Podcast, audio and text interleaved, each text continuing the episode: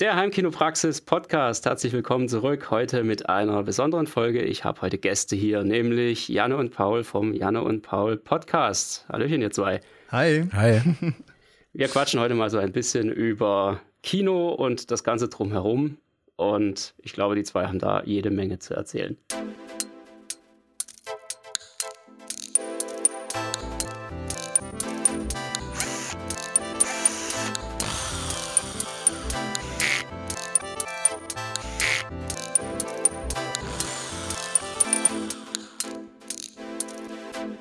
Heimkinopraxis Podcast. Ja, erstmal danke für die Einladung, freut uns. Vielleicht für die, die uns nicht kennen. Ich bin Paul. Ich bin Janne. Ja, und wir machen einen Podcast über Film und unser Leben und so. Und wir sind beide Filmvorführer im Traumpalast in Essling. Das ist eine regionale Kette hier in Baden-Württemberg. Vielleicht kennst du ein paar. Ich glaube schon, dass das einige kennen, weil das ja irgendwie auch so das Kino jetzt schlechthin ist. Also jetzt mhm. nicht konkret Essling, wobei ja. Essling ist auch, hat eine gewisse Bekanntheit, einfach weil es, soweit ich weiß, der erste, ähm, ja, wie sagt man da, LED-Screen oder ja, was Cinema ist das genau? LED-Screen. Genau, es ist der größte Cinema LED-Screen in Europa gewesen. Ich weiß nicht, ob es noch ist. Ja. Und es war der erste in der EU, weil die Schweiz hatte einen vor uns. Ja, okay. richtig, ja. genau. Das Thema ging ja so vor, ich glaube, zwei, drei Jahren oder so durch 2017 war es, glaube ich. Ja. Oder 18. Ja, da auch genau. direkt eine Anekdote. Meine erste Vorführschicht war am ersten Tag, wo der Saal aufgemacht hat. ja. Und da schön. hat alles funktioniert, da war ich sehr glücklich, weil ich hätte damals nicht gewusst, was ich tun soll. Ja, und damit sind wir jetzt im Prinzip auch schon mittendrin. Wir werden heute eben ein bisschen über Kino, über Filmvorführungen, über die Technik dahinter sprechen, was ihr uns einfach so erzählen könnt. Und vor dem Hintergrund auch, der Traumpalast ist jetzt nicht nur wegen seinem, äh, ja, wegen seinem LED-Screen da bekannt, sondern vor allem auch der in Leonberg für das IMAX. Ja. Und zwar nicht irgendein IMAX, sondern die größte Leinwand der Welt, ne? Ja, mhm. genau. Ja, die ich vor kurzem auch jetzt mal besucht habe wieder. Oh. Und äh, es ist schon beeindruckend. Ja, daher habe ich euch nämlich jetzt aufgegabelt. Ich habe nämlich eure Kinowerbung gesehen und mhm. dachte mir, Mensch, die quatscht du jetzt mal an, so von Podcast zu Podcast. Ja, schießt mal los. Was macht ihr da genau? Wie seid ihr da reingekommen? Wie also, läuft das? Es ist eigentlich, hat bei uns beiden angefangen mit einem ganz normalen Minijob. Also ich meine, es gibt normale Ausschreibungen und es gibt quasi so drei Departments im Kino, mhm. wo man als Minijobler reinkommt. Was das Kino ist ja großteils von Minijoblern besetzt, so wegen der Flexibilität halt und ja, weil ich glaube, junge Leute da auch Spaß dran haben und es ist halt so ein klassischer, und es ist halt auch ein barrierefreier Job im Sinne von, was du an Einstiegsqualifikation brauchst. Und da gibt es ja quasi die Option, ob du einen Einlass arbeitest oder an der Concession, also Popcorn-Ticketverkauf machst. Und bei uns ist quasi Concession mit Popcorn und Tickets getrennt, gibt es Kasse. Und wir mhm. haben da halt uns beide beworben damals. Also ich mit frisch 18, du warst auch frisch 18, ja. glaube ich. Halt ein Jahr frisch später 18, dann. Ja.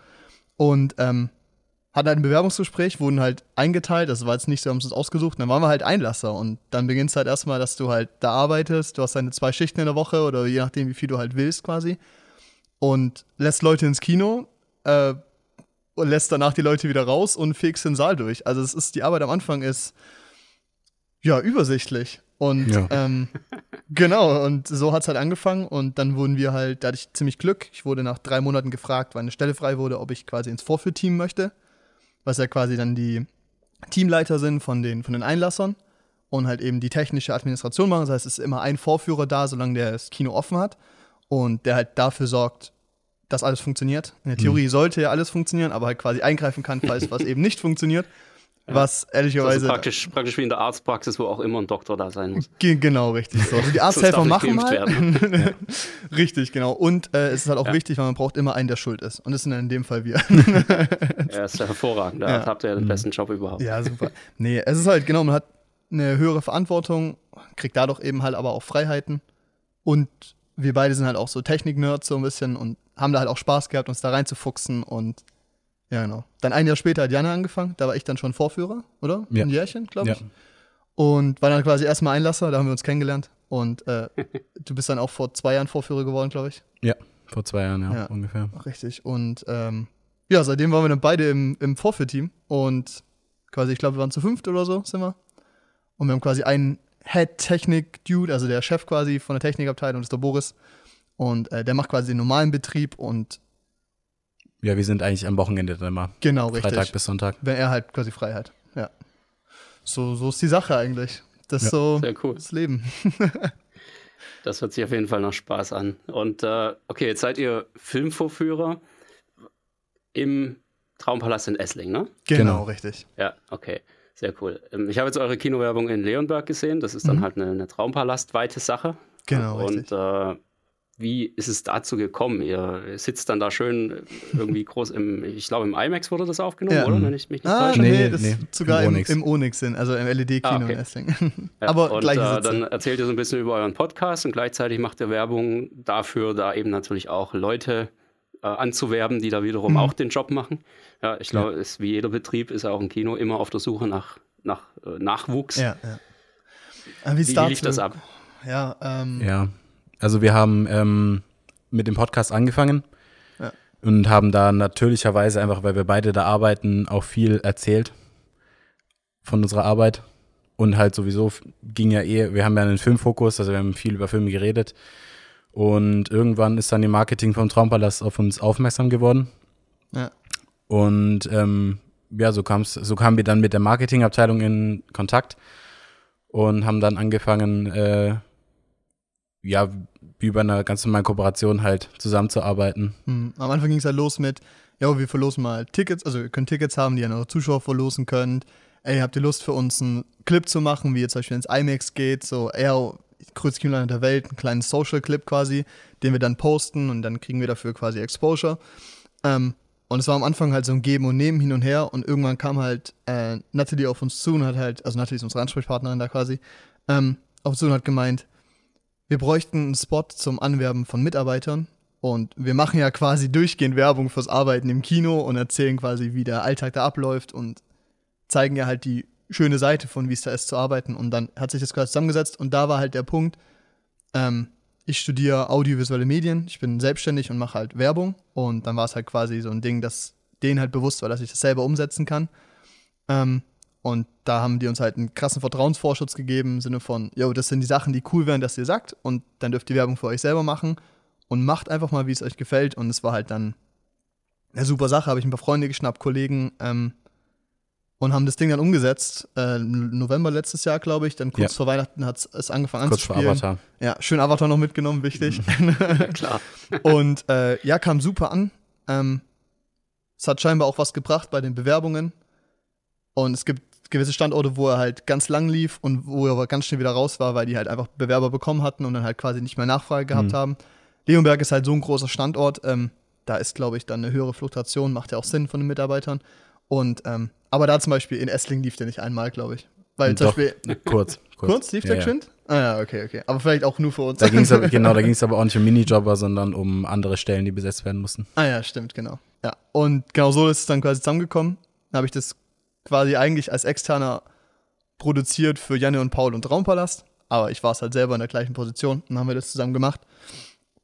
Einen halben Drehtag runtergerockt mit ein paar Statisten, die Spaß hatten, vor der Kamera zu hocken. Und Sehr cool. ja, es ist schon eine, auf jeden Fall, es ist, ähm, es ist schon ein bisschen eine Bucketlist, so für mich so als Selbstständiger, so einen Kinospot zu haben und dann noch selber drin zu sein und dann halt auf nicht so nur im Kino, sondern so größte Leinwand der Welt ist halt, es ist schon lustig. Also es ist Ja. schon auch jedes Mal ein bisschen suspekt, sich da selber zu sehen, aber es ist irgendwie auch, eigentlich, eigentlich ist es cool. Ja, es ist mega. Also da seid ihr gewissermaßen sowas wie Kino-Influencer, wenn man so will. ja, könnte man schon Und so Noch relativ klein, Seid da ja. ziemlich schnell durchgestartet. Also das finde ich auf jeden Fall eine spannende Sache. Also für jeden, der mal in den Traumpalast kommt, ja, lohnt sich sowieso immer. Also Leonberg auf jeden Fall, alleine wegen dem Sicher. IMAX. Ja. Aber ähm, da einfach mal reinschauen und vielleicht sieht man euch da ja dann. Super Sache. Da auch vielleicht Leonberg allgemein ist nicht nur wegen IMAX spannend, sondern das ist ja das modernste Multiplex-Kino in Europa. Also, Ja. so ich denke, es sind ja neun Säle und alle neun Säle haben Laserprojektoren und Dolby Atmos. Das ist schon auch für eine Regionalkette eigentlich schon ziemlich impressive. Also wir in Essling haben eigentlich nur einen Saal mit Atmos und jetzt kommen zwei dazu, die gerade renoviert werden. Ja. Aber es ist jetzt halt, also Atmos ist, also für mich ist zum Beispiel der Unterschied von einem 2K zu einem 4K-Bild nicht so relevant in dem Kino wie der Unterschied von, keine Ahnung, 7.1 zu 7.1.4. Das ist eine ganz andere Welt, die einen viel größeren Mehrwert bringt. Also selbst wenn man nicht ins IMAX geht, finde ich, ist halt, ist diese, die, zu wissen, dass man in Leonberg immer Dolby Atmos bekommt, wenn es der Film auch anbietet, schon ein super Punkt eigentlich. Also, Ja. finde ich klasse. Ja. Ist definitiv nicht selbstverständlich. Also gerade so im, im Heimkinobereich auch äh, ist das auch ein Riesenthema und da hört man die Leute schon sehr, sehr oft auch so ein bisschen schimpfen. Ja, dass eigentlich Kino gar nicht so gut ist und das mhm. platt und der Sound ist irgendwie gar nicht so geil und dann kriegt man noch nicht mal Dolby Atmos und sowas. Mhm. das hört man da sehr, sehr oft. Das ist ein häufiger Kritikpunkt einfach auch natürlich ja. gewissermaßen ein bisschen ja, Feuer für die Leute, die jetzt sagen, ja, Heimkino ist sowieso das Geiste. Aber ich denke, trotzdem ist halt einfach das, das echte Kino immer noch mal eine ganz andere Nummer. Ja. Und wenn es dann eben wirklich einfach gut umgesetzt wurde und, und einfach Spaß macht und man wirklich darauf vertrauen kann, dass man wirklich was Gutes bekommt, dann finde ich, ist es auch nach wie vor immer noch den Eintritt wert. Und das ist, äh, ja, muss an der Stelle vielleicht auch mal gesagt werden. Ja, ich glaube, das ist halt auch eine spannende Sache. Also ich meine, du bist jetzt ja voll an dieser Heimkinofront und das ist ja schon ein Alternativweg zum Kino für viele. Und wir sind halt voll diese Kinogänger und ich glaube, es gibt, es gibt halt für beides eine Daseinsberechtigung und beides ist verständlich. Ich finde es halt irgendwie schade, wenn die beiden Fronten sich immer so gegenseitig so runterhalten. Weil eigentlich nee, ist halt beides super. Also, ja. Also ich muss auch sagen, ich gehe auch weniger ins Kino, seit ich ein Heimkino habe. also das krasseste, was ich mal gemacht habe, war zwei Jahre in Folge jede Woche in eine Sneak Preview zu gehen. Oh ja. im äh, Traumpalast Schwäbisch Gmünd. Ich weiß oh. gar nicht, ob es damals schon Schwäbisch Gmünd, also ob es schon der Traumpalast war. Ich glaube, da war mhm. das noch das alte Zoom-Kino. Mhm. Ähm, das wurde dann irgendwann aufgekauft, aber es war, glaube ich, irgendwo so um diese Zeit, so 2003, 4, 5 rum. Mhm. Da, ja, circa. Und da habe ich das echt durchgezogen und äh, war eine, eine, spannende Sache. Ja. Aber ich glaube, das, das Thema, das nehmen wir jetzt an der Stelle mal weg. da kann ich noch so viel drüber erzählen. ähm, wenn wir jetzt mal so, so ein bisschen reingehen in, in eure Arbeit, dann habt ihr ja bestimmt auch so gewisse Vorteile als Mitarbeiter mhm. oder im, im Kinoteam. Da könnt ihr auch bestimmt auch so den einen oder anderen Film mal so angucken. Ne? Ach, das ist äh, ganz praktisch. Also, ja. da muss man sagen, das ist das Coole. Also, man muss ehrlich sein, dass gewisse Dinge halt einfach so sind, wie sie sind. Es gibt keinen Wochenendzuschlag, es gibt keinen Feiertagzuschlag. Man bekommt das Geld, was man bekommt, und das ist halt bei den Minijoblern meistens Mindestlohn. Und bei den Teilzeit- oder höheren Positionen kriegt man ein bisschen mehr halt quasi den Aufgaben oder der Verantwortung entsprechen. Das muss man halt transparent so sagen. Die Bezahlung ist nicht der Hauptgrund, warum man da ist, sondern ja. für uns sind die Punkte, dass zum Beispiel in Essling das Team super ist, wir eine super Arbeitsatmosphäre haben. Also es, alle Leute, mit denen wir da sind, sind auch Freunde, wir machen auch Sachen in der Freizeit und das ist halt auch nicht selbstverständlich für einen Job. Und der größte Punkt für uns, warum wir das machen und auch so ewig gemacht haben, ist, man kommt kostenlos so oft ins Kino, wie man will. Und das ist halt, also wenn dann halt, wenn man sagt, ey, ich fand Barbie geil, den gucke ich mir nochmal an und dann wollen Freunde nochmal an, dann guckt man sich halt nochmal an. Also ich war viermal in Barbie im Kino. Und wenn ich mir das halt durchrechne, sind es halt locker mal 40 Euro, die ich da quasi on top bekommen habe. Ja, Minimum. Ja, also locker. Und vor allem halt auch 3D-Überlänge ist alles möglich. Und halt eben auch der Punkt, wir dürfen nicht nur in Essling ins, in die Traumpalast-Kinos, sondern wir dürfen in jeden Traumpalast-Kino gehen und da ins Kino gehen. Ähm, die einzige Einschränkung ist, wenn jetzt am Donnerstag der nächste Marvel-Film kommt, dann können wir uns jetzt nicht heute Tickets dafür reservieren Mitte, Mitte, sondern die sind für die Kunden freigehalten, sondern die Grundregel ist, ab einer halben Stunde vor dem Filmbeginn, wo die Reservierungen quasi ja verfallen, dürfen uns die Plätze, die frei sind, nehmen und uns da reinsetzen. Aber ja, das ist halt ein Privileg, was schon eigentlich ganz klasse ist, weil ähm, Kino muss nicht teuer sein, aber damit es günstig ist, muss man sich Mühe geben. Da muss man Montagszeit haben, muss man am Studientag kommen, muss man in die Sneak gehen. Und das ist schon ein Privileg, dass man sagen kann, Freunde wollen ins Kino, ja, ich komme mit, ich zahle nichts. Das ist schon, äh, ja, ist ganz klasse. Ja. Was gibt's ja. noch? Ähm, wir kriegen Rabatte für die Snacks natürlich. Ja. Auch wenn Richtig. die einem dann, wenn man unter der Woche mehrmals ins Kino geht, irgendwann zum Hals ausrengen. Aber das ist natürlich auch ein Pluspunkt. Sicher. Auf jeden Fall. Sonst kann ich mich Paul nur anschließen. Also klar, die Bezahlung ist jetzt nicht der Selling Point gewesen, diesen Job so lang zu machen. Aber halt dieser Fakt, dass man, dass das Kino für einen so ein bisschen ist wie so ein, wie so ein Wohnzimmer früher bei ProSieben zu Primetime irgendwie. ja.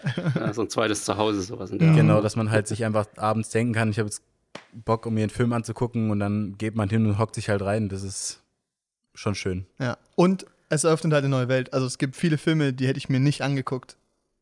Hätte ich dafür zahlen müssen, weil Student oder damals Schüler so Geld ist, Geld ist limitiert und dann ist dann guckt man sich lieber die Filme an, die sicher sind, wo man weiß, die werden mir Spaß machen, ich krieg den Mehrwert im Kino, den ich daheim nicht habe. Und jetzt ist es halt auch super, dass man sich halt Filme anguckt, wo man davor vielleicht nicht die Chance gegeben hätte. Und das ist halt, das ist klasse. Also ich mag's, ich mag's sehr. Ja. Was noch ein Punkt ist, ist, ähm, regional gibt's Kooperation. Also zum Beispiel, wir hatten jahrelang eine Kooperation mit einem Fitnessstudio, konnte man kostenlos trainieren. Wir hatten im Gebäude hatten wir einen Club, da sind wir kostenlos reingekommen, haben 50 Prozent auf Getränke bekommen.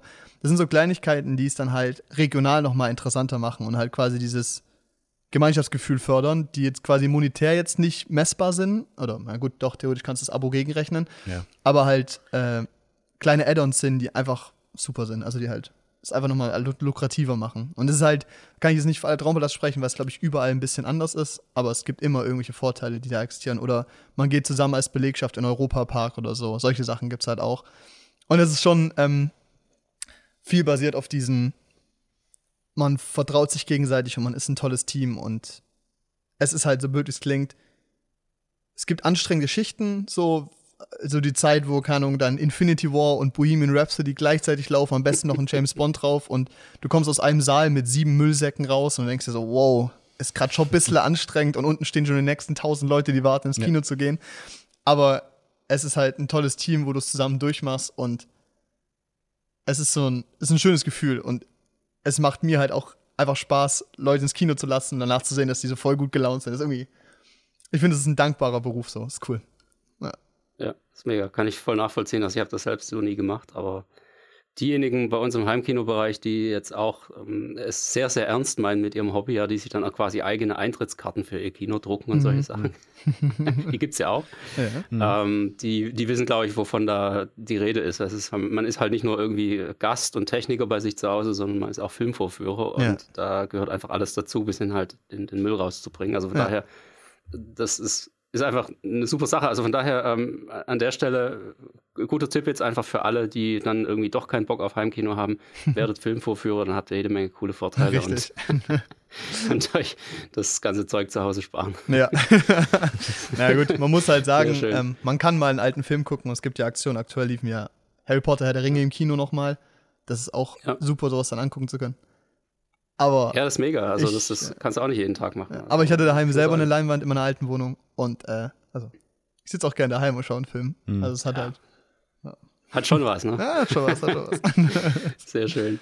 Was macht ihr jetzt so genau als, als Filmvorführer? Was sind also eure Aufgaben oder wie, wie fängt das an, da so eine, so eine Schicht? Ähm, für uns beginnt die Schicht eigentlich als erstes sozusagen. Also wir sind dann als allererstes mit den Concession-Leuten und mit dem Theaterleit im Kino. Und dann müssen wir erstmal die Sicherungen alle einschalten, ja. dass es Strom gibt auf die Seele. Und eigentlich läuft dann fast alles automatisch. Genau. Die Projektoren werden angeschmissen durch Schaltpanel. Und theoretisch fahren die dann hoch, connecten sich eigentlich automatisch mit dem Server. Und theoretisch ist eigentlich die Schedule vorbereitet und sollte funktionieren. Ja. Und dann ist halt ähm, bei uns in Esslingen so ein bisschen so, dass wir da so ein bisschen Patchwork-Kino sind. Das bedeutet, wir haben äh, Projektoren von verschiedenen Firmen, wir haben äh, Systeme von verschiedenen Anbietern. Also wir haben ähm, Doremi-Server in vielen Kinos. Dann viele haben- Dolby. Genau, dann haben wir Dolby, dann haben wir noch ein Barco. Ja. Und das sind alles verschiedene Systeme, die sich alle sehr ähneln, aber dann doch in, in sich nochmal Unterschiede haben einfach. Und wir als Vorführer müssen uns dann halt entsprechend gut auskennen, um halt, wenn es einen Fehler gibt, dann halt den schnell zu identifizieren und zu beheben, dann, dass unsere Schedule auch einfach weiterlaufen kann. Richtig. Aber wenn dann halt wie im Plan alles funktioniert und die alle hochfahren, wir zu einem Saal nochmal gehen müssen, den manuell starten, weil der halt manchmal ein bisschen zickt, ähm, dann ist eigentlich der Prozess, dass wir halt Saal für Saal abgehen, da die Dialichter einschalten, Saalradio anschalten und quasi nochmal checken, ob für die Zuschauer alles passt, wenn die dann kommen wollen. Und dann sind wir für die erste halbe Stunde erstmal eigentlich nur da, um zu schauen, dass die Schedule funktioniert, dass alles anspielt und lassen halt quasi die erste Welle an Menschen rein. Aber die erste Runde ist bis auf sonntags meistens immer sehr ruhig. Genau, da kommen halt viele Kinder, Ja. irgendwie Großeltern mit ihren Enkeln, Eltern mit ihren Kindern. Und dann laufen halt so Filme wie Paw Patrol, Räuber Hotzenplotz und so weiter. Die gefürchteten Nachmittage. Ja, Genau, die richtig. sind dann unter Umständen ähm, bei 20, 30 Kunden deutlich dreckiger als abends. Ja. Aber sagen wir mal so, es gibt auch Filme wie Rheingold, da sieht es auch bei Erwachsenen noch schlimmer aus. Also. genau, aber theoretisch ist das dann der Punkt und dann kommt nach der ersten Einlassrunde einen Einlasser dazu, der uns dann quasi hilft. Der macht dann den Müll, geht einmal durch die Toiletten, guckt, ob noch Klopapier überall da ist, macht die Auslässe mit uns zusammen. Und wir sind ab dem Moment dann quasi äh, vergoldete Einlasser, könnte man sagen, so, weißt du. Wir machen quasi normalen Einlassbetrieb, ohne halt gewisse, also indem wir aber delegieren und sagen, okay, du machst den Auslass, wir machen hier das. Wir koordinieren das Team quasi und sind halt da quasi, wenn jeder Film anläuft und anfängt, einmal einen Rundgang zu machen, zu schauen, ob die Filme alle laufen, zu gucken, dass es funktioniert und halt, falls ein Problem kommt, zu troubleshooten, so. Vom mhm. Prinzip her. Genau. Wie kriegt man das heute mit? Also ich erinnere mich noch sehr gut ähm, so an die analogen Zeiten, so in den 90ern, ja, da hat es auf einmal mitten im Film plötzlich war der Ton weg oder, das Bild war weg und der Ton lief weiter oder so. Mhm. Das war halt noch zu der Zeit von Filmrollen. Ähm, wie, wie, kriegt ihr das heute mit, dass irgendwas möglicherweise nicht mehr läuft? Also kommt dann immer jemand rausgerannt und sagt, ah, übrigens, da ja. irgendwie passt was gerade nicht? Oder also das gibt's da irgendwie so, so einen kleinen Warnmelder wie bei der Feuerwehr? ähm, also eigentlich müssen die Kunden schon rauskommen und uns zu sagen, was passiert. Ähm, wir haben eigentlich dieselben Probleme. Also manchmal ist das Bild weg, manchmal ist der Ton weg. Manchmal wird der Film gar nicht geladen manchmal, oder genau. der Projektor ist aus. Genau, manchmal, also der häufigste Fehler ist, dass einfach gar nichts passiert. Ja. Weil unsere, weil die ähm, Automatik nicht startet.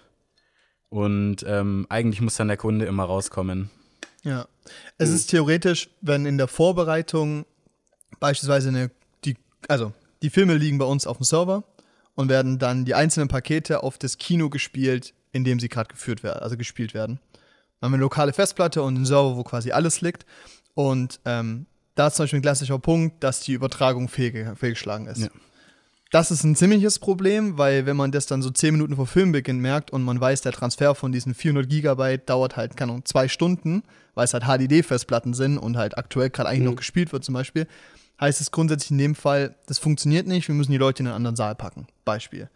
Ein alter, anderer klassischer Fehler ist, den man im Vorhinein auch merken kann, ist, dass die Kommunikation zwischen Server und Projektor nicht funktioniert. In dem Fall ist es ganz praktisch, weil der weil im Projektor quasi alles schon liegt und die Dateien vorhanden sind, nur der Server die Kommunikation nicht übergibt, hm, welche, welches Paket quasi gespielt werden soll.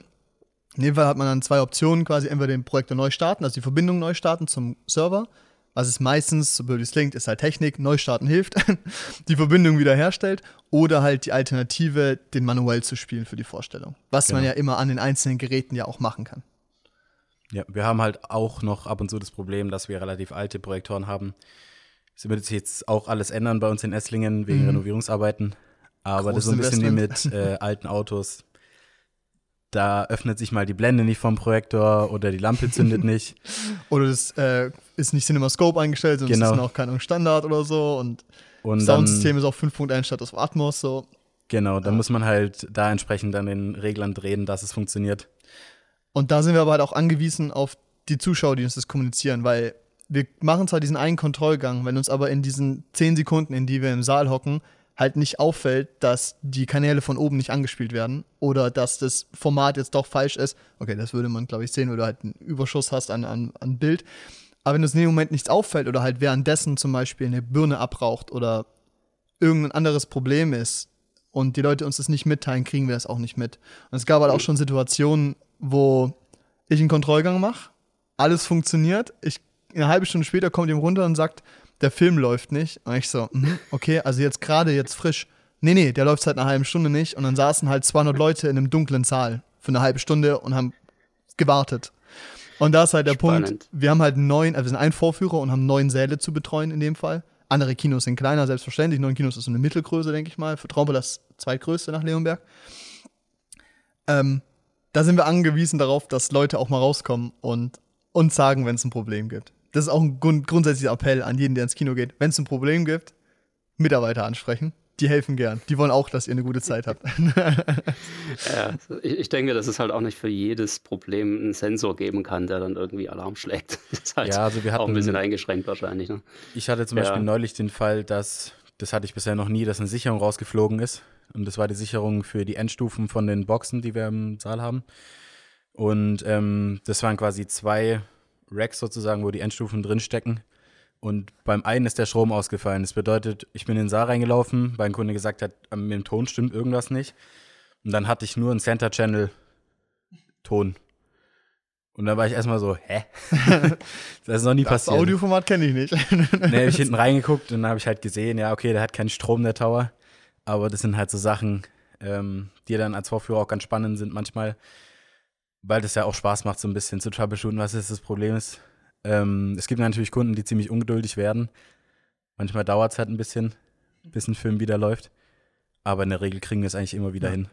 Und das ist halt irgendwie auch das Coole, weil theoretisch ist halt der Skill bis zu einem gewissen Punkt musst du die Technik kennen und bis zu einem gewissen Punkt musst du einfach ein bisschen stressresistent sein und einfach in dem Moment kurz kreativ nachdenken, was das sein könnte. Und ähm, ja, aber da ist auch der Punkt, wenn es komplexe Fehler sind, wo wir halt sagen, okay, die können wir lokal nicht lösen, äh, haben wir immer noch unsere Ansprechpartner. Also wir haben Kinoton als Technikanbieter in den Traumpalast-Kinos und könnten da theoretisch noch anrufen, die über Fernwartung machen könnten. Oder wenn es halt eben größere Probleme sind, wie zum Beispiel, dass eine Festplatte abbraucht, das hatte ich einmal. Das war ein bisschen unpraktisch, weil ähm, da saßen halt viele Leute bei uns im größten Saal, ich glaube irgendwie so 120 Leute oder so. Und ähm, die mussten dann nach Hause geschickt werden, weil halt die Festplatte durchgeraucht ist. Und ähm, naja, eine neue Festplatte zu holen erstmal, die einzubauen, dann den Film wieder drauf zu spielen, äh, braucht ein bisschen. Ja, war dann nicht so ein schönes Erlebnis, aber für solche Momente haben wir dann eben halt die überliegende technische Leitung von den ganzen Kinos und halt eben Kinoton als unser richtiger Betreuer. Das heißt, wenn sowas fundamental passiert oder jetzt gar nicht so wie es klingt, ein Projekt anfängt zu brennen, ist es noch nicht passiert, aber da ist dann der Punkt, wo wir dann quasi auch raus sind und als Ja. kleine Vorführer da nichts mehr zu tun haben. Ja, der berüchtigte Single Point of Failure. Ne? Mhm. Den gibt es halt auch immer noch. Man kann nicht für alles ein Backup haben. Richtig. Wenn wir mal so ein bisschen da reinsteigen in diese ganzen Verfahrensweisen, dann noch ein bisschen ins Detail gehen, wie, wie fängt das an? Also jetzt kommt irgendwie ein neuer Film in die Kinos, äh, der soll jetzt am Donnerstag starten. Wie geht das los? Also kriegt ihr da irgendwie immer noch so, so ein Paket mit lauter Festplatten zugeschickt? Also ich kenne das noch so aus den, aus den Zeiten, als DTS aufkam, da wurde dann auch so ein, so ein Tower mit Festplatten da angebunden. Oder geht das heute alles über eine Datenleitung? Wie, wie läuft das so? Ist beides. Also, ich kann nicht dran festhalten, wie es ist, aber jeder Verleiher macht es ein bisschen anders. Und es ist aber immer noch so, dass wir einen Großteil auf Festplatte bekommen, das in einem geplombten Case kommt per Post, liegt dann unten im Foyer und dann nimmst du das Vorführer mit ins Vorführbüro und schiebst es halt in den Server rein und speicherst den ab. Und das ist schon immer noch der größere Teil, vor allem wenn es halt eben um große Filme geht. Also zum Beispiel, wir hatten jetzt die Harry Potter-Reihe, da haben wir halt zwei Festplatten bekommen, weil es halt acht Filme waren in zwei Sprachvarianten. Und da war halt, da war es klar, dass die ja schon mal in dem Format existiert hatten und es einfacher war, diese rüber zu schicken, als sie digital per Download zu machen. Aber es gibt auch die Möglichkeit, dass wir eben Zugang auf einen Cloud-Service bekommen, von da aus den, die Datei auf den Server ziehen und von da verteilen. Mhm. Genau. Von welchen Datenmengen reden wir da so? Äh, ja, zwischen 2 und 500 Gigabyte, je nachdem, was für eine Länge man halt hat. Und was halt eben auch das Bildformat ist. Also es gibt ja, also WNS, den können 2 und 4K spielen in den u- äh, dementsprechenden Film, Versellen. Und dann ist halt eben 3D nochmal ein Hebel. Und wenn wir zum Beispiel Filme in Untertitel haben, das ist eine kleine Menge, aber die spielt auch noch mit rein. Ähm, aber der größte Faktor ist die Auflösung. Also auf jeden Fall. Und dann halt logischerweise der Hebel, die Filmlänge. Also wenn man halt einen Marvel-Film bekommt mit 4K und doppelt Überstunde, äh, Überlänge, sowas wie Endgame oder sowas. Schon noch mit 3D. Äh, am besten in OV mit Untertitel. Das ist dann schon eine große Datei. Also, Mhm. ja. Theoretisch sind Sauber. Und die. das Ganze wird dann auf einem, auf einem Server zentral im Kino eingespielt. Genau, richtig. Wir haben einen Okay. Vorführraum, von dem aus man die komplette Administration macht und die komplette Vorplanung für die Kinowoche. Da ist die Kommunikation so, dass es die Marketingabteilung gibt und da wird der Spielplan, also nicht Marketing, aber der Spielplan wird erstellt, kommuniziert an uns und dann ist es dementsprechend klar, welche Filme schon da sind oder welche halt neu dazukommen, die dann an die Kinos rangeliefert werden mit eben den entweder den Link zu den Downloads oder halt zu dem, zu dem Streaming-Angebot, wo man es dann quasi sich, also zum Cloud-Angebot, es runterladen kann oder halt eben die Festplatte wird lokal geliefert und dann wird die Festplatte bzw. der Download halt eben auf dem lokalen Server gespeichert, wo er dann abliegt und von da aus auf die bespielten Kinos verteilt wird. Also haben wir quasi diesen einen zentralen Server und dann wird der Spielplan erstellt, in welchem Saal welcher Film halt läuft, je nachdem, was halt eben da die äh, Deals sind mit den Verleihern oder halt was die Zuschauerzahlen halt quasi sagen. Das ist ja, kann beides eine Rolle von spielen. Und dann wird der Film quasi am Anfang der Woche, meistens montags, von Boris, unseren, unseren richtigen äh, technischen Leiter quasi, der halt den Wochenplan macht. Wenn er im Urlaub ist, machen das andere, also wir zum Beispiel. äh, auf die einzelnen Projektoren geschoben. Und dann liegen halt pro Film zwei bis vier Filme da, je nachdem, was die Kapazität sind oder wie viele verschiedene Filme da halt eben laufen. Und werden von da aus verteilt. Und dann liegen die Filme auf den einzelnen Projektoren ab, wo sie halt für die Spielwoche gespielt werden. Und es wird quasi jede Woche neu gemacht. So vom Prinzip. Okay, also es liegt tatsächlich auf den Projektoren rum und der Sound wird dann von dort auch wieder abgegriffen, während das Ganze abgespielt wird. Ja, das Bild und Ton wird von, von dem Projektor direkt abgegriffen. Nicht direkt vom Server, weil die Verbindung nicht gut genug ist und wir da eben halt das Problem haben von dem Patchwork-System, was wir haben, was halt viele verschiedene Projektoren, Standardsysteme sind. Genau. Ja. ja, klar, ist irgendwo auch logisch. Ich meine, wenn du neun Kinosäle hast und alle sollen dann mal innerhalb von ein, zwei Stunden irgendwie 400, 500 Mega, äh, Gigabyte runterziehen, Wird dann schwierig. ist halt irgendwann mal die Leitung dicht ja, oder es ist genau. einfach zu riskant. Ne? Richtig. Ja, und da ist halt das lokale Ablegen halt immer noch das Richtige und Streaming halt keine Option, weil das muss ich, glaube ich, Heimkino-Leuten nicht erklären, aber der Unterschied zwischen Streaming und einer Blu-ray ist, ist riesig und der Unterschied zwischen Streaming und einer DCP ist also noch mal ein Stück größer. Definitiv. Ja. ja, also meine, wir reden da im, im, Heimbereich mit maximal 50 Gigabyte für einen Film, mhm, wenn es genau. UHD ist. Also mehr geht dann auch nicht. Aber das ist ja auch völlig ausreichend für zu Hause. Auf jeden Fall. Und gerade was jetzt äh, Dolby Atmos im Kino angeht, das ist ja auch noch mal ein anderes Thema. Da haben wir halt nicht irgendwie nur so 16 äh, mögliche Objekte, sondern 128. Ja. also die, die Hauptspuren der unteren Ebene schon mit einberechnet, aber es ist trotzdem noch ein Haufen Überschuss da. Und ähm, zum einen natürlich, was die Rechenleistung angeht, ist es ein ganz anderes Thema als zu Hause und dann eben einfach auch, ja, das, die Datenmenge logischerweise entsprechend dann auch. Also von daher, ja, alles ein bisschen größer gedacht. Ja. Hm. Aber das ist auch der Punkt, wo der Mehrwert entsteht. Also, es wäre auch schade, ja. wenn es gleich ja wieder heim, weil dann müsste man wirklich mal dann werden die Punkte, die für den Mehrwert vom Kino sprechen, halt immer kleiner. Ja. Aber die sind halt ja. auch da. ja, natürlich, klar. Das ist aber, hat ja alles seine Berechtigung. Ja, wie, wie, funktioniert das Ganze mit äh, die, das ganze Kinoprogramm an sich? Ich meine, es ist jetzt nicht nur der Film, da kommt die ganze Werbung davor, da wird zu bestimmten Zeitpunkten das Licht ein- und ausgeschaltet. Das ist ja irgendwo alles so programmiert und ja. wird sicherlich wahrscheinlich immer wieder als Kopie vom vorherigen genommen oder so, schätze ich mal. Ja, also. Ähm, und dann einfach nur auf den Film angepasst. Wie, wie funktioniert der ganze Ablauf so? Ja, also da werden äh, Playlisten erstellt, auch von unserem Hauptvorführer Boos. Ähm, Im Prinzip sehen die dann so aus, dass wir da Blacks haben, die ablaufen. Das bedeutet dann, das ist, äh, ich glaube, jeder, der so ein, zum Beispiel ein Smart Home System hat, da kann man ja auch Abläufe erstellen.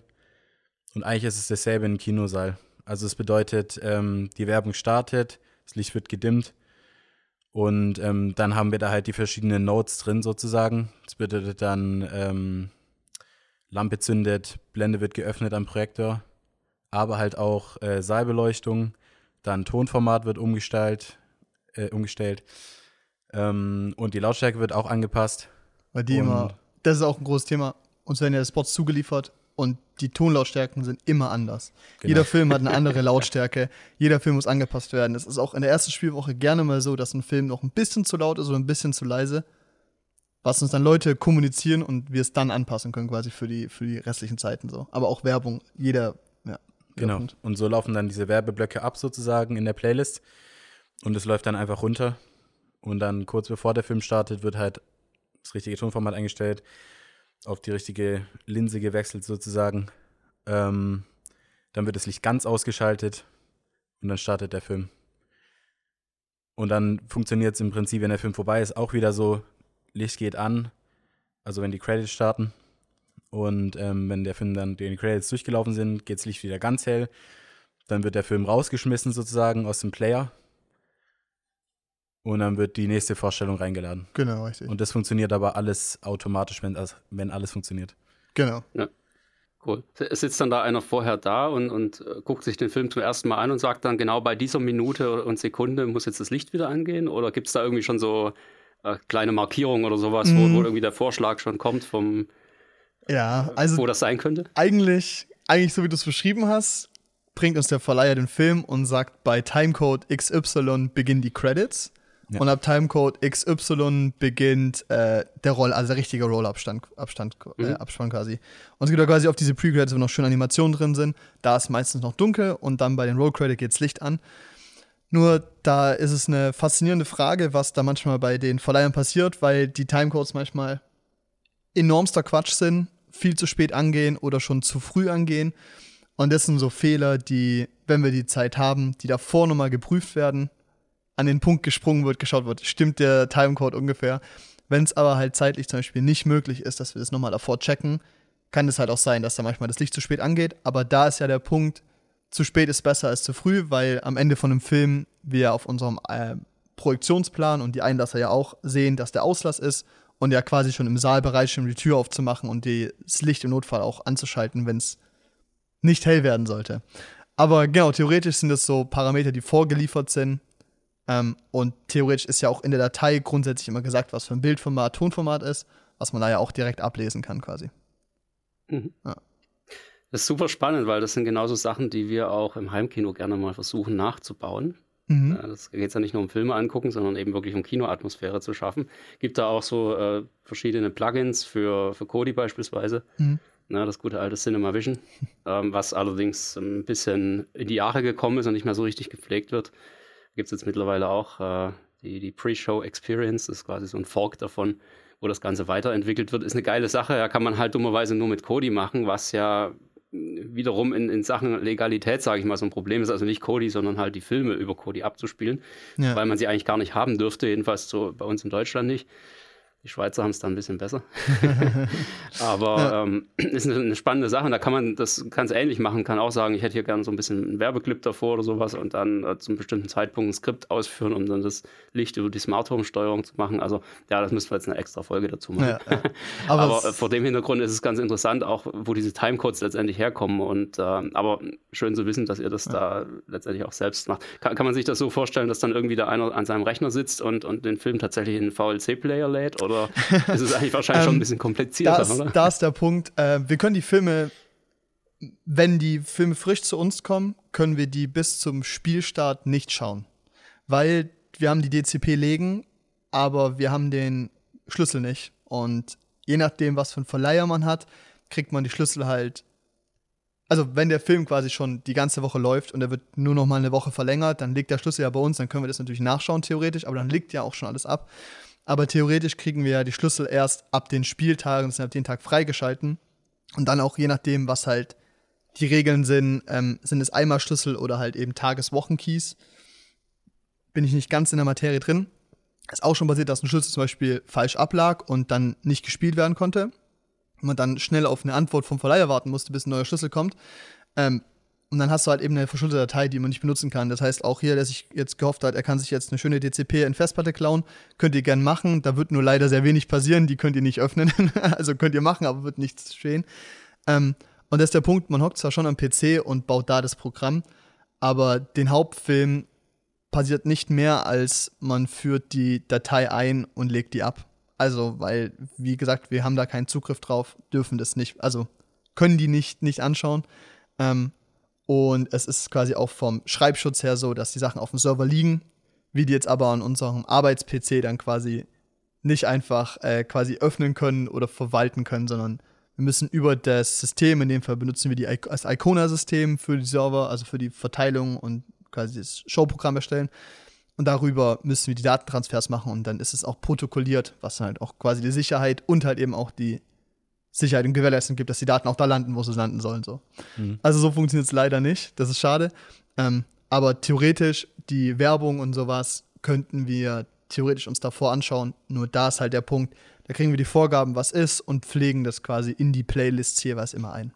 Und da ist dann halt meistens auch ähm, definiert, in dem Saal zur Abendvorstellung läuft die und die Werbung. Und die Sachen sind, laufen überall, die laufen nur in dem Saal, die laufen nur bei Actionfilmen das vordefiniert, muss man sich zusammensuchen und aufbauen. Und dann schaut man, wenn man Platz hat, was für ein Trailer potenziell noch dazu passen würde. Ja, klar, da geht es ja auch wieder darum, wer hat wie viele Plätze gebucht und bezahlt für wie viel und so weiter. Das ist natürlich ein bisschen genau. komplexer. Ja. ja. Logisch. Ja, aber um, um da ein schönes Zitat an der Stelle zu bringen, das ist ein bisschen komplizierter, als das Küchenlicht anzuschalten. Ja. Na, aus welchem Film? Weiß ich leider nicht.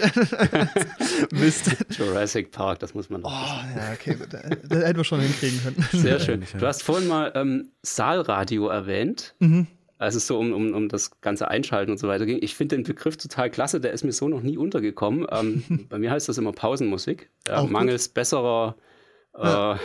Bezeichnung. Ist das irgendwie so, so ein äh, Begriff, der gang und gäbe ist? Mm, es heißt halt Saalmusik oder Saalradio. Ja. Je nachdem. Und es ist eigentlich auch weniger spektakulär, als es klingt. Es ist, ja. Wir haben eine Kooperation mit äh, Antenne 1 mhm. in dem Fall. Und das läuft bei uns auch im Foyer quasi als Ambient Sound. Also man kann schon zuhören, wenn man will, aber wenn viel los ist, hört man es eigentlich nicht. Ähm, und die Musik läuft quasi auch in den Sälen, die wird da reingechained und die läuft quasi bis zu dem Moment, wo die Werbung losgeht. Einfach nur, damit man nicht im Saal hockt und mit sich selber alleine ist.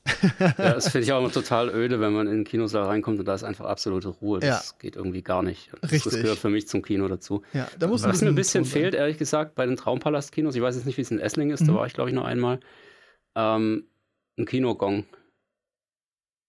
So ein richtig schöner alter, weiß nicht, Zeiss Icon oder wie die Dinger so hießen, also so ein Vierklang. Das, das wäre noch richtig geil. Leider nein. Also es gibt, Hätte ich mega Bock drauf. Es gibt ein Traumpalast-Intro mit schöner Musik, der wurde früher gespielt, das weiß ich. Aber ähm, mehr als das schöne äh, THX-Logo oder ähm, Dolby All Around You können wir leider nicht ja. anbieten. ja, auch die kommen oft ein bisschen zu kurz. Also ja. ich, ich kenne es so von den Traumpalast-Kinos, da kommt eigentlich immer ein Dolby-Trailer davor normalerweise. Mhm. Aber das ist auch. Wie, wie sieht es denn eigentlich aus mit DTS? Habt ihr da auch irgendwie äh, Berührungspunkte, weil ich, ich sehe eigentlich immer nur Dolby Atmos im, im Kino bei euch. DTS gibt es auch, aber da haben wir jetzt nicht die Expertise drin, um ehrlich zu sein. Ja.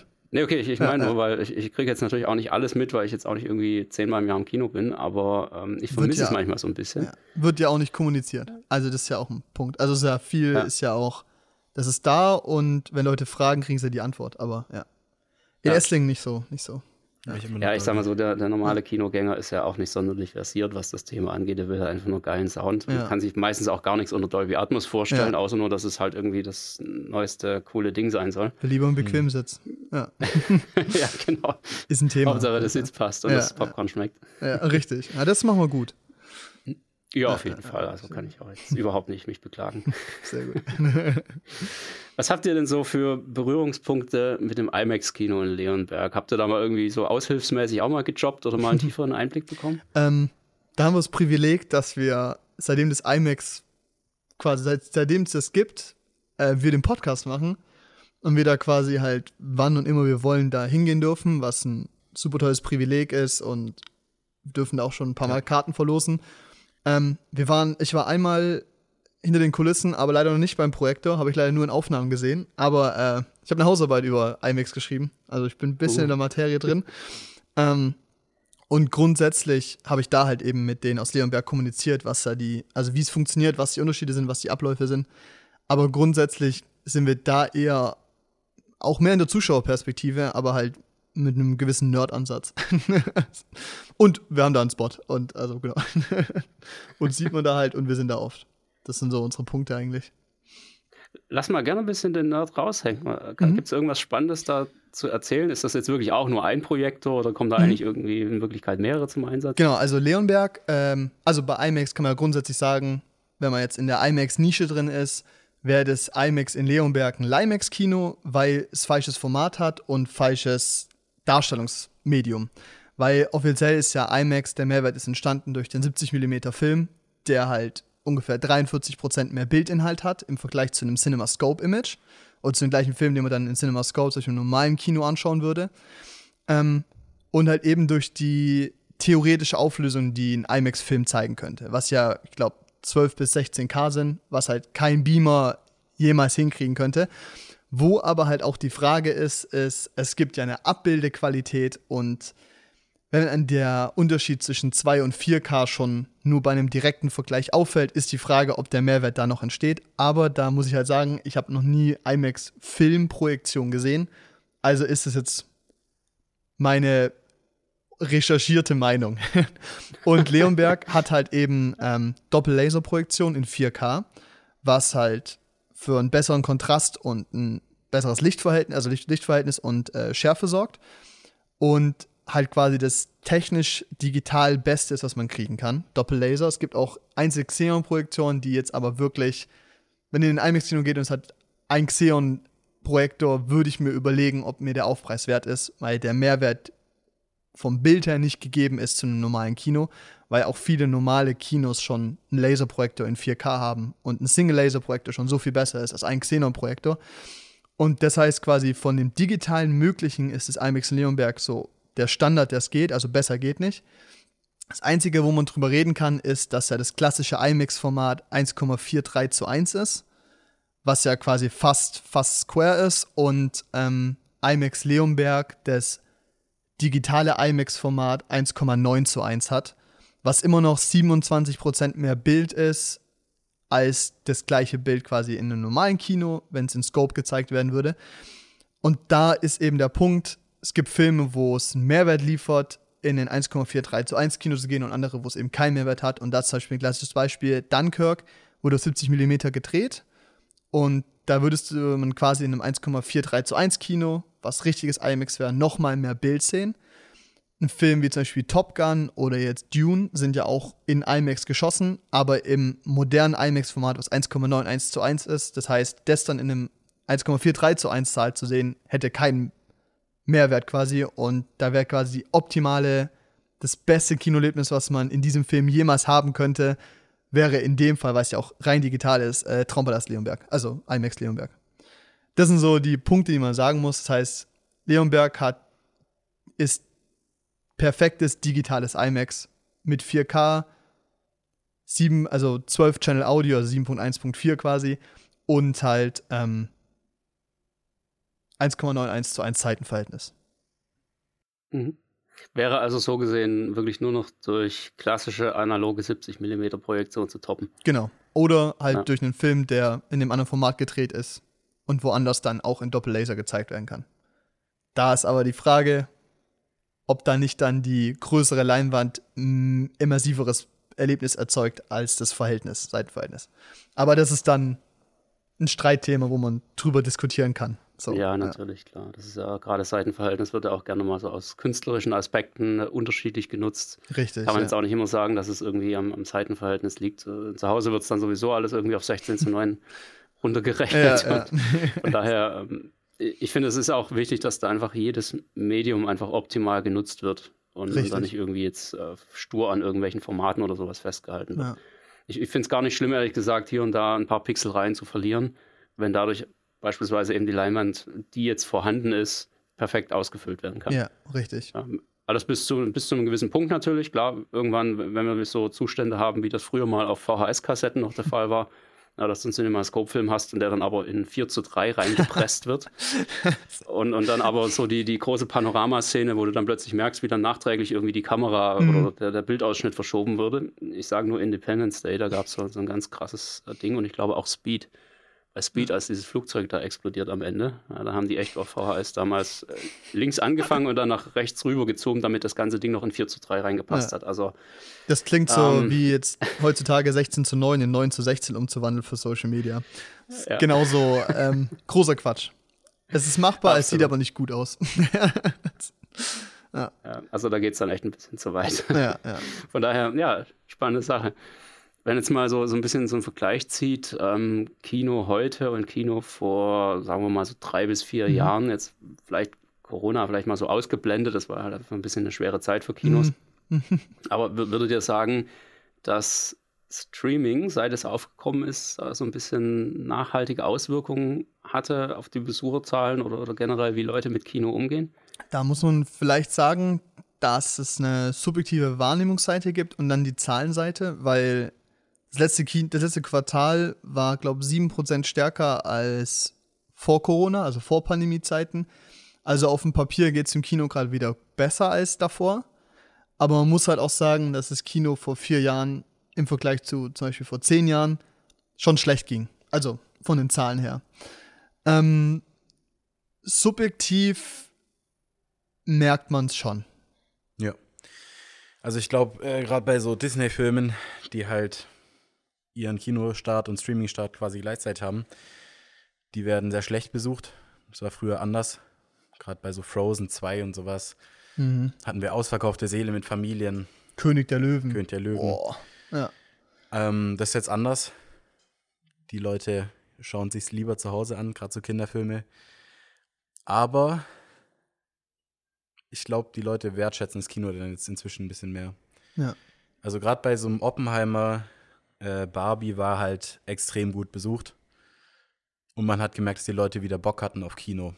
Und den Mehrwert verstanden haben. Weil das ist auch so ein Ding, was ich wahrgenommen habe, ist, vor Corona waren Filme, also ich glaube, für einen Otto-Normal-Kinobesucher ist der Mehrwert von Kino, ich habe Popcorn, ich habe Nacho, ich sitze in einem bequemen Sitz, es ist lauter und es ist größer. So, das sind diese Punkte. Und wenn dann eben halt ein Film kommt, der ein Familienfilm ist, der ist ruhig. Keine Ahnung, oder beispielsweise ein Drama, The Whale zum Beispiel. Der ist ruhig, der ist emotional, du weißt, du wirst wahrscheinlich ein Tränchen verdrücken. Und ich habe jetzt die Option, ich zahle 9 Euro dafür und gib mir die Blöße und sitze mit 20 Leuten im Saal. Oder äh, ich gucke daheim, ist, glaube ich, die Entscheidung öfter jetzt gefallen, den schaue ich mir daheim an. Gleichzeitig ist den Leuten aber bewusst geworden, ein neuer Fast and Furious kommt, ein neuer Star Wars. Das ist Popcorn-Kino, das ist Blockbuster. Den schaue ich mir im Kino an. Also man merkt mehr, dass diese großen Spektakel immer noch gut laufen. Und ich habe eher so das Gefühl, dass die kleineren Streifen, also das ruhigere, die ruhigeren Filme vom Gefühl her weniger besucht werden. Ja.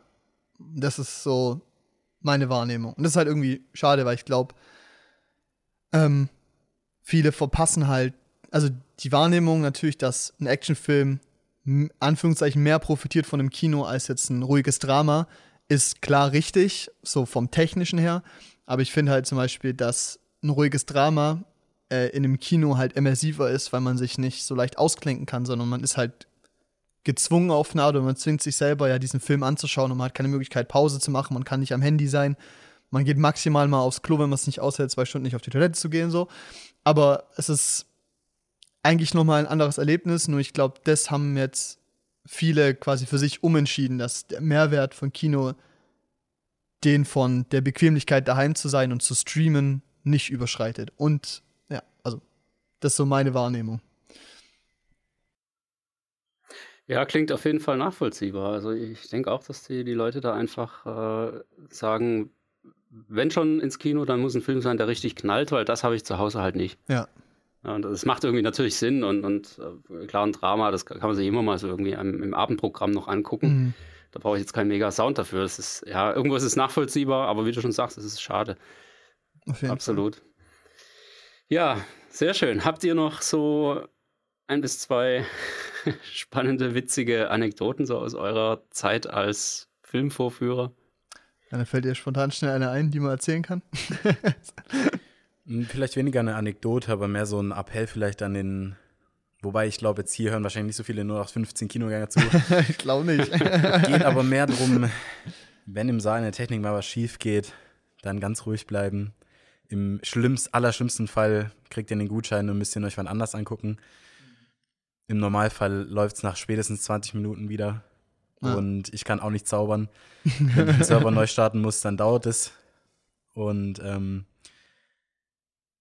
ich bin es ähm, dahingehend dann bei manchen Kunden manchmal ein bisschen leid, äh, erklären zu müssen, dass ein Neustart jetzt Zeit in Anspruch nimmt, dass es dauern kann, weil da gibt es dann wirklich Punkte, wo Leute dann halt meine Kompetenz in Frage stellen, zur Konze rennen, zum Popcorn, nach dem Manager fragen und ähm, sich darüber beschweren, dass es jetzt gerade eine 15-minütige Verzögerung gibt.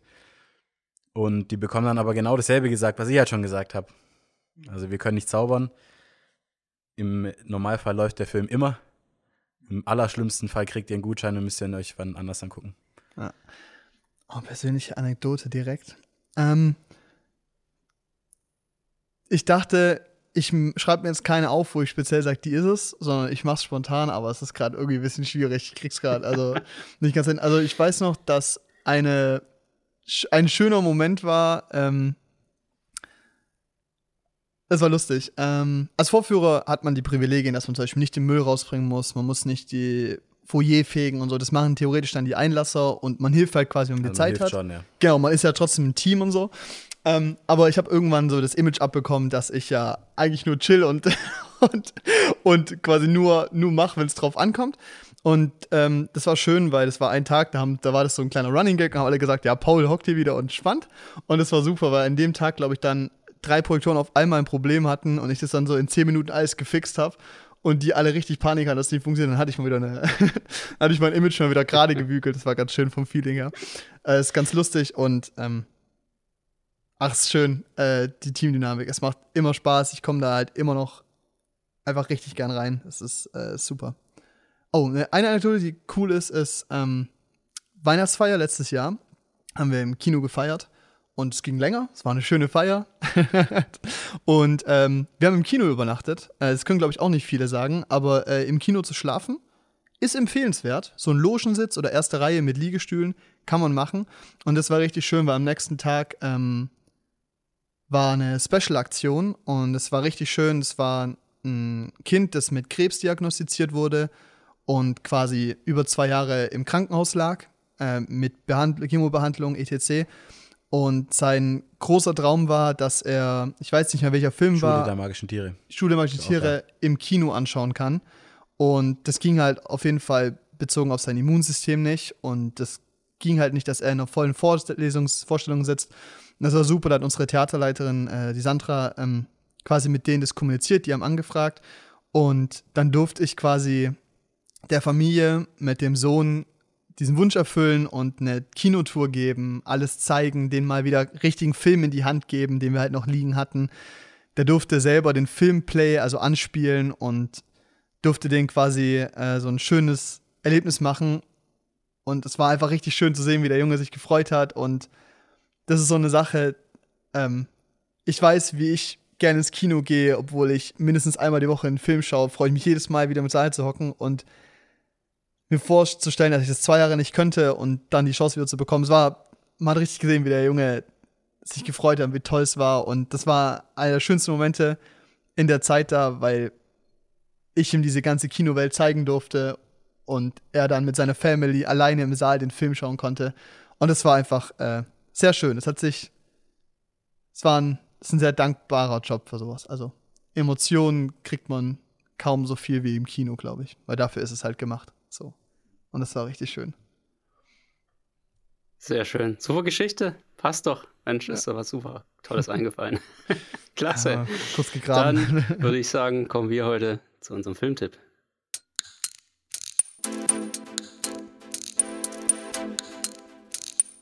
Der Heimkinopraxis Filmtipp. Was habt ihr uns denn da mitgebracht? Ähm, ich bin ganz großer Fan von der Rocky Horror Picture Show.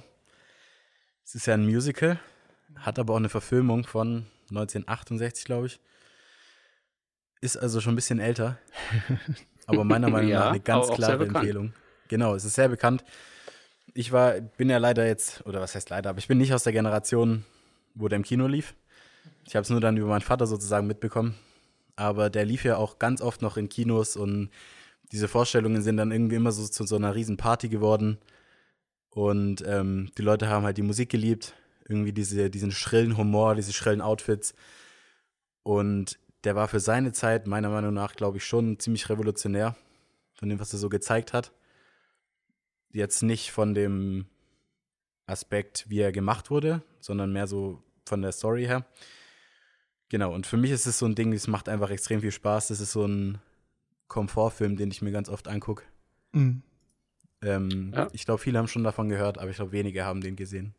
Und ich glaube, das, ja, das kann ich absolut nachvollziehen. Ist, also ich war tatsächlich mal in der Rocky Horror Show, also mhm. ohne Picture. Das ist dann halt im Prinzip sind das die Live-Auftritte, wo sie dann ja. auch hier mit, mit Reis und Klopapier schmeißen und so Sachen. ja. ähm, das ist ein richtiger Kult, der sich darum aufgebaut hat. Ja. Und ähm, aber ich finde gerade jetzt als, als ja, wenn man Heimkino hat oder so, dann lohnt es sich auf jeden Fall mal da zumindest mal in den Film reinzuschauen, weil das ist doch auch irgendwo so ein, so ein Stück Kulturgut geworden, sag ich mal. Ich glaube übrigens von, von 1975, ich habe es gerade mal oh, nebenher gegoogelt, okay. weil ja, ich, ich hatte sie mir ganz hier noch im Kopf. Ähm, nee, und ich, ich denke auch an Halloween, ist das glaube ich auch ein cooler Pick, weil ich glaube, wenn Leute nicht so Fans sind von diesen Jumpscare-Horrorfilmen, dann könnte das glaube ich auch ein cooles Event sein, mit seinen Freunden zusammen, vielleicht sein Heimkino zu dekorieren. Und da ja, so eine kleine Idee Horror, Horror Alles mit, mit Reis voll zu machen, dass der Staubsauger was zu tun hat danach. Genau. Es, es ist halt, ich glaube, viele Leute haben eine grundsätzliche Abneigung Musicals gegenüber. Und ähm, ich glaube, das kommt daher, dass viele Leute so, also vor allem auch unsere Generation mit Musical halt irgendwie High School Musical verbinden oder Camp Rock oder sowas. Und da muss man halt leider sagen, dass es auch gut, also nicht leider, aber man muss mal da sagen, es gibt gute Musicals.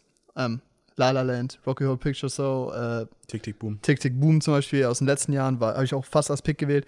Und ähm, ich war auch einer von denen, der für mich quasi Dinge abgeschrieben hat, aber das sind so Filme, wo man sagen muss, Musicals kriegen es nochmal hin auf eine andere Art, also eine andere Komponente und zwar nicht nur den Ton, sondern halt die Musik nochmal auf eine andere Art in die Story zu integrieren. Und ähm, ich habe den Film mit dir das erste Mal geguckt vor zwei Jahren, glaube ich, oder in einem Jahr oder sowas. Ja.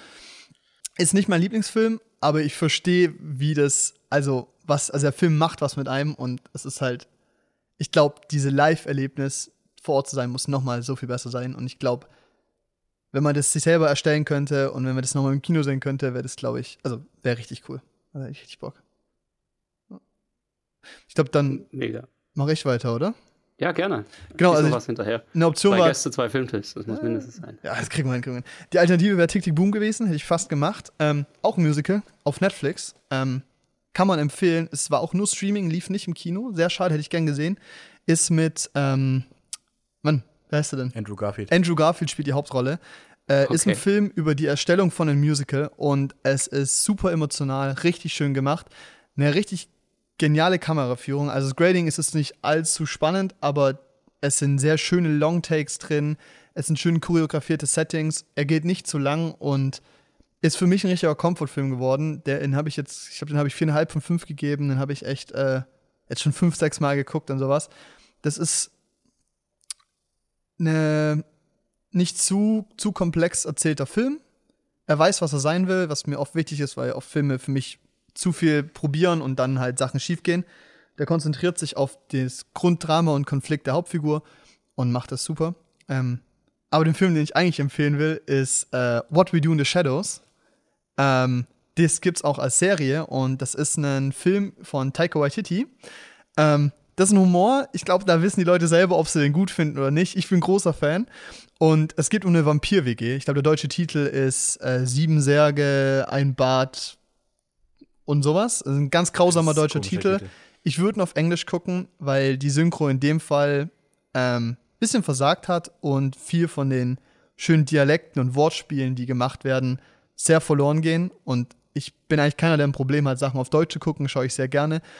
Ähm, aber in dem Fall würde ich OV empfehlen und es ist eine super Komödie, die in einem Mockumentary-Stil ge gedreht wurde. Äh, vielleicht für die Leute, die Mockumentary nicht wissen, halt eine konstruierte Dokumentation. Ähm, und es ist super unterhaltsam. Es ist eine richtig traumhafte Komödie über den Konflikt von äh, Vampiren in der heutigen Gesellschaft, die in der WG wohnen, äh, die dann auch auf Werwölfe treffen und so. Das ist ähm, sehr lustig. Gibt es auch als Serie auf äh, Disney Plus. Die ist auch sehr zu empfehlen. Die ist auch eine super Weiterführung davon und das ist einer der lustigsten Filme, die ich seit, also die ich so in meinem Leben gesehen habe. Es ist genial. Sup- Super lustig. Sehr cool. Ja, der Regisseur ist auch äh, da relativ bekannt in, in dem Bereich. Was hat er denn noch neulich mal gemacht? Das Äh, ist gar nicht so lange her. Jojo Rabbit ja, hat er Wir hatten gemacht. den, glaube ich, ja auch schon mal als, als Filmtipp im, im Podcast. Ma- Macht er auch ab und zu mal so einen auf George Schauspieler. Rabbit. Ja. Und äh, kommt da auch sehr markant rüber, einfach auf, auf seine etwas äh, verrückte Art. Ja. Klasse, also coole Sache. Jojo Rabbit kennen, glaube ich, viele. Thor Ragnarok hat er gemacht, also Ja, richtig, Thunder. genau, ja, ja. Genau, und er hat auch ein paar anderen Filmen mitgespielt, aber genau, also er ist Ja. relativ bekannt, ich glaube, bisschen äh, kontrovers von, ob man es mag oder nicht. Ja, Dein sehr Mikrofon cool. hat sich entmutet. Ja. Schön. Der deutsche Titel ist äh. Fünf Zimmer Küche Sarg. Ich habe Ah. gerade nochmal nachgeguckt. So, Das genau. von 2014, aber ich glaube, unter dem Englischen ist er auf jeden Fall auch sehr gut zu finden. Das bekommt man hier gleich mit. Sehr Richtig. cool. Okay. Ja, schön, dass ihr beide da wart. Hat sehr War Spaß sehr, sehr aufschlussreich heute. Ich glaube, das hat vielen mal wieder so ein bisschen so einen schönen Einblick ins, ins Kino gegeben, in das, was alles dahinter steckt. Hat mich auf jeden Fall gefreut. Und ja, wir werden wahrscheinlich demnächst mal hier einen Gegenbesuch machen. Ne? Mhm, ich denke auch, ich denke auch. Ja, danke, dass wir Sehr da sein schön. dürfen. Hat sehr Spaß gemacht. Ja, vielen Dank. Dann hören wir uns hier im Heimkinopraxis Podcast in zwei Wochen wieder. Bis dahin macht's gut und schaut ein paar schöne Filme.